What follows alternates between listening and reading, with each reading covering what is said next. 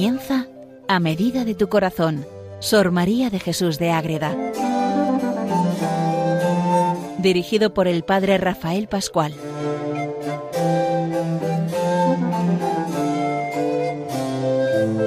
Un saludo para todos los oyentes de Radio María que un nuevo día más, una nueva jornada, vamos a seguir conociendo a Sor María de Jesús de Ágreda. Les habla el Padre Rafael Pascual de Carmelita Descalzo que está en Calahorra.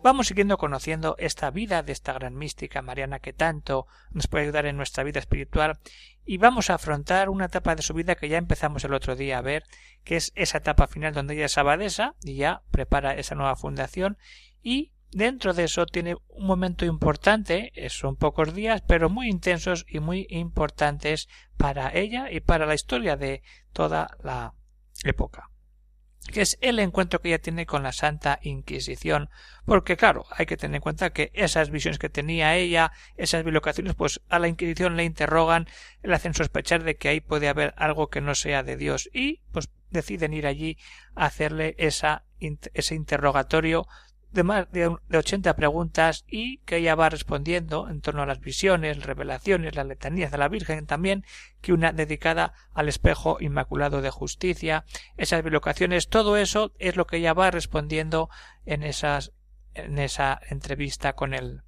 jurado. Y al final, ¿qué pasa? Pues que le dan el aprobado porque no hay nada malo en entre en esa realidad que ella va contando. Ven que hay virtud, que no hay problema, que no hay peligro y el calificador, el examinador dice que está todo muy bien y ese informe que pasa luego al gran inquisidor general pues también es aprobado. Y lo más importante de todo es que, claro, no condenan la mística ciudad de Dios. ¿Por qué? Porque la providencia tiene todo preparado y que resulta que su confesor había muerto y hasta que viene el nuevo, el intermediario, el que está entre medios, pues demanda quemar todos estos papeles que tenía porque podían traer problemas como así hubiera sido si la Inquisición llega a Ágreda y se encuentra esos manuscritos de la mística ciudad de Dios que no están y que luego cuando venga el nuevo confesor pues sí que estarán de nuevo porque tiene que volver a escribirla. Pero bueno, de eso ya hablaremos cuando tratemos la mística ciudad de Dios. Vamos a ver el tema de la Inquisición al que vamos a dedicar tres capítulos. Uno primero para presentar el tema de la Inquisición, cómo llega a Ágreda, qué sucede en ese primer momento, luego todo lo que es un resumen muy, muy breve, porque no podemos entrar en esas 80 preguntas, sino una, un escarceo por ese interrogatorio, y luego otro a ese veredicto final que tiene y cómo actúa Sor María cuando acaba toda esta realidad ante la Inquisición. Pues muy bien, queridos oyentes de Radio María, vamos a ver qué pasa con Madre Ágreda. Pues que, como, como he dicho, ante esa realidad de esa vida tan espiritual con fenómenos místicos, pues saca un poco de contexto la realidad y puede tener algo que analizar y allí va la Santa Inquisición a ver. Y por eso la Inquisición de Logroño, Logroño, Ágreda, a día de hoy es hora y media en coche, pero para que se hagan un poco la distancia. ¿Qué sucede? Que la Inquisición de Logroño el día 10 de enero de 1650 da este decreto. Al presentado fray Antonio Gonzalo del Moral convendrá que recibiendo ésta vaya a la villa de Ágreda y en el convento de la Concepción franciscana de dicha villa haga parecer ante sí a María de Coronel, alias de Jesús, religiosa profesa en él. Y con todo recato y secreto, por ante el licenciado Juan Rubio, comisario y notario de este santo oficio, la examine al tenor de la instrucción que con ésta remitimos rubricando el infresquito secretario, que los papeles en ella sean referidos haciéndole las preguntas y repreguntas que su respuesta juzgare ser necesarias para averiguar la verdad y conocimiento de su espíritu, creencia e inteligencia. Pues con este decreto se ponen estos dos de camino el juez, que es Antonio Gonzalo del Moral, que es un trinitario que vive en el convento de Logroño y luego un comisario que hace de secretario de todas las actas. Y se ponen en camino y llegan a Ágreda. ¿Qué sucede ahí? Pues que llegan. Tienen ese mandato y se ponen en camino y llegan el 18 de enero. Entre que se escribe el decreto, que se enteran y que vienen, pues bueno, tenemos ahí una semana entre una cosa y otra y llegan a Ágreda nada menos que en pleno enero. Estamos hablando del año 1650. Y llega a Ágreda el 18 de enero a la una de la tarde. Todo esto que vamos hablando en estos programas está muy bien recogido en toda la causa de la Inquisición que estuvo toda transcrita, las actas, el interrogatorio, lo que sucedió, todo queda ahí muy bien recogido porque y de ahí tomamos todas estas noticias y estos testimonios tan importantes en torno a Sor María de Jesús de Ágreda. Pues bien, todo esto está recogido y llegan allí. ¿Y qué sucede? Pues sucede que Llegan en enero, hace frío y Sor María está enferma. ¿Mm? Llegan los dichos ministros con el disimulo y secreto que acostumbran tales ministros y llaman a la tornera y que llamase a la Madre María de Jesús, que un religioso quería hablar. Y la tornera, fijaros bien, le despidió diciendo que no era posible por estar dicha madre enferma, sangrada y en cama. Sangrada hay que entender que las enfermedades entonces, pues mucha medicina era abrir un poco la, hacer una pequeña herida y sangrar, que corra la sangre y así se limpiaba un poco todo.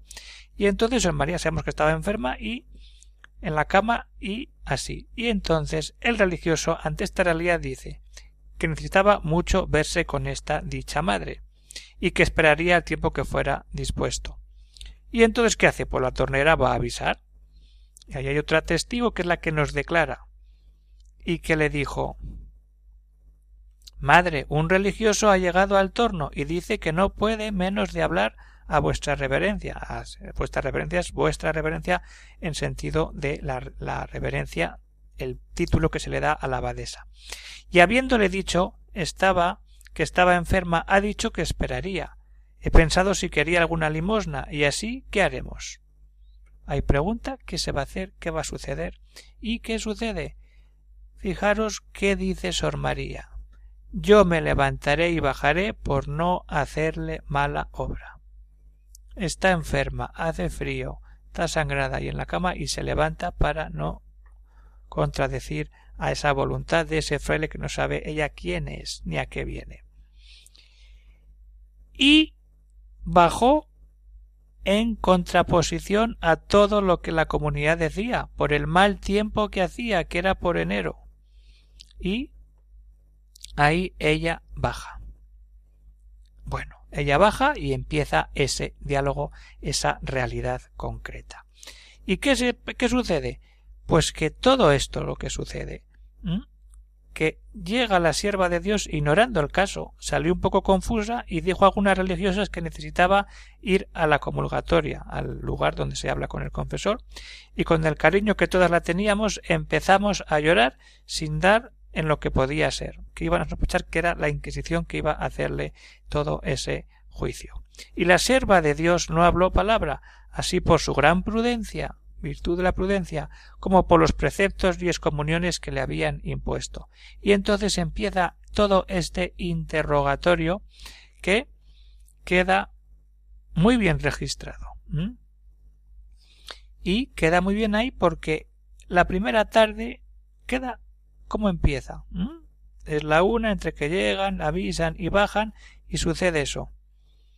Mandó el señor calificador parecer ante mí, ante sí y por ante mí el dicho comisario y notario a Sor María de Jesús, que así dijo que se llamase en religión y abadesa, que dijo ser del dicho convento, de la cual recibió juramento por Dios y una cruz en forma de derecho, el cual hizo bien y cumplidamente, y debajo de él ofreció decir verdad de todo lo que supiere y fuere preguntada, y de guardar secreto, para lo cual le fue puesta pena de excomunión. Mayor late sentencia, según sea directa impuestamente, en conformidad del orden de nuestros superiores y de lo que dispuesto tienen para el efecto dicho. Y acto seguido respondió la venerable a las seis preguntas que le hizo el tribunal. Pues dejamos aquí, pongamos esa mirada en Sor María que es empezada a ser interrogada por el Tribunal de la Santa Inquisición. Dejamos unos momentos para seguir a continuación con lo que sucede en ese interrogatorio.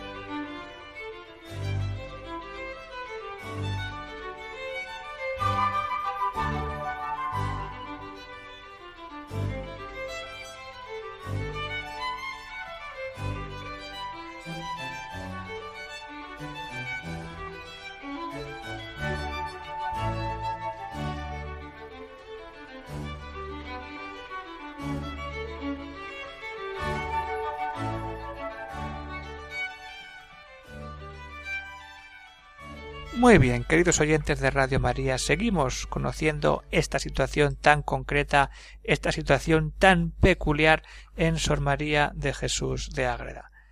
Vamos a darnos cuenta de una realidad muy grande, que es la descripción incluso de lo que es este interrogatorio. Vamos a pensar, ¿cómo estaría Sor María de Jesús por dentro, cuando sabe ya que es el Tribunal de la Inquisición el que viene a interrogarla por esos motivos que ya tiene bien claro que es de Dios, pero que la Inquisición quiere aclarar. Pues vamos a ver cómo sucede, cómo se desarrollan esas jornadas que son muy intensas y de verdad ahí vemos esa realidad concreta. ¿Mm? Han llegado el día 18 de enero y las declaraciones duran hasta el 29 del mismo mes. Esos días finales de enero son once días. Once días en los que el Santo Oficio, la Inquisición, actúa en esos interrogatorios largos, largos, largos, de tres horas por la mañana y otras tres por la tarde. Imagínense cómo es eso. ¿eh?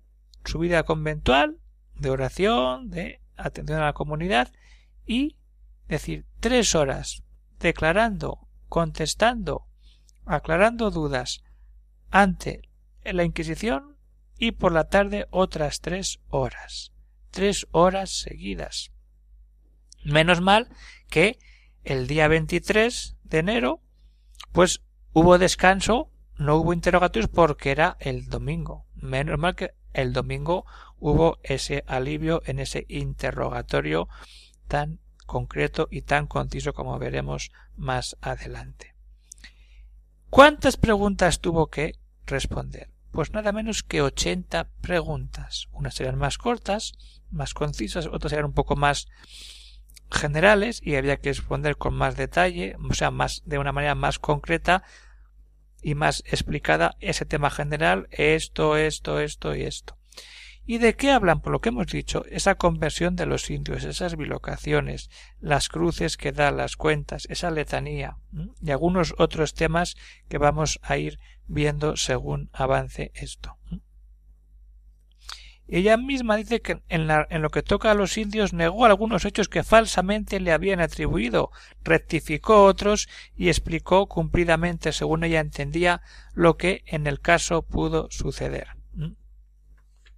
Lo más importante es que tengamos claro lo que Sor María vive en este momento de su vida. Ya está fundado el convento, ya está echado a andar, es la abadesa, ha hecho esa gran obra. Han pasado ya muchos años, ¿eh? Han pasado más de veinte años de que ella tuviera esas experiencias místicas. Y la Inquisición viene a ver todo eso como está. Tenemos que darnos cuenta de esa realidad concreta en que Sor María de Jesús de Ágreda vive esta experiencia. Vamos a quedarnos aquí, no vamos a dar más pasos en este momento porque es mejor dedicar otro programa a esas preguntas para conocerlas, que le preguntan y cómo ella va respondiendo. Nos quedamos aquí en estos momentos viendo cómo ella queda dispuesta totalmente abierta al Señor, cómo ella acoge a ese tribunal de la Inquisición y cómo le va dando respuesta sin ninguna prisa y con todo el talle que ellos le van pidiendo, porque ella sabe que eso es de Dios y que ella nunca, que eso nunca le va a fallar y que vamos a estar siempre en esa realidad concreta. Pues bien. Y tengamos en cuenta cuando empieza a declarar ella, tiene que decir la verdad. No puede empezar a decir mentiras. Ya decimos que lo ha jurado y que va a estar presente Dios ahí mismo en en ese juicio. Y ahí, por eso es muy bonito terminar este programa con la lectura de el prólogo, una parte del prólogo de la autobiografía de Sor María de Jesús, donde hace un soliloquio precioso exponiendo muchos temas y donde habla de una manera directa, bien concreta y sin ningún desdén, sino diciendo esto es así, donde ella habla de la mentira y de las consecuencias de la mentira. Y si tenemos en cuenta lo que ella escribe sobre la mentira, cómo va a faltar ella a la verdad en un tema tan importante como es responder a las preguntas de la Inquisición. Pues bien, queridos oyentes de Radio María, vamos a escuchar estas palabras de Sor María en torno a lo que es la mentira y sus consecuencias. Bien sé que con la mentira no puedo dar culto a Dios, ni mérito a mi alma, que es obra dolorosa y vana, coger en el puño el viento a imitación del demonio, fraude, dolo, engaño, vileza, todos los males juntos, carecer de todos los bienes, como de la verdad se dice, es la que es, de la mentira la que no es. Y conocer es veneno que mata, querer lo que no es, buscar lo que no se halla, ostentar lo que no se tiene, trabajar sin fruto, fatigarse por lo que no da premio, abrazar lo que no tiene consistencia. La mentira, la mentira destruye a quien la tiene, porque inficiona precipita a quien la defiende defiende lo que no es, desacredita en la defensa, no se halla lo que se defiende y ciega a quien la ama. Fijaros, queridos oyentes, qué fuerza tienen estas palabras de Sor María de Jesús de Ágreda. Es impresionante cómo esta mujer nos describe todo lo que es la verdad y las consecuencias tan terroríficas para la historia, pero sobre todo para el alma, para la vida espiritual, cuando nos dejamos llevar de la mentira, del padre de la mentira que nos enreda tanto y nos complica la existencia, cuando no buscamos la verdad que es Jesucristo y qué mejor manera que buscar a Jesucristo que de la mano de nuestra Madre la Virgen Santísima que tanto se unió a Sor María y que tanto Sor María la quiso de verdad y ahí se muestra esa gran obra la mística ciudad de Dios. Pero bueno, que nos quedemos hoy con ese primer encuentro que tiene Sor María, ese arranque del encuentro con la Santa Inquisición. Y pueden surgir dudas, pueden surgir algún comentario, alguna aclaración, alguna cosa, pues que sepan, queridos oyentes, que pueden escribir al correo siguiente y ahí iremos contestando a esas cuestiones y preguntas y aclaraciones. Pueden apuntar, el correo electrónico es agreda radiomaria.es. Pues muy bien, queridos oyentes, se despide de ustedes el padre Rafael Pascual Elías desde Calahorra, que vamos conociendo esta biografía de Sor María de Jesús de Ágreda, unidos en nuestra Madre Santísima, la Virgen, que tanto nos ama y que nos lleva siempre a su Hijo, al Redentor, y que nos da su bendición. Dios bendiga a todos los oyentes. Un saludo para todos.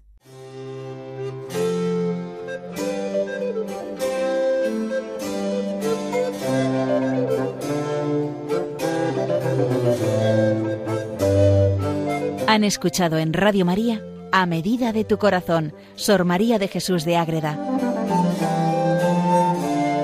Por el Padre Rafael Pascual.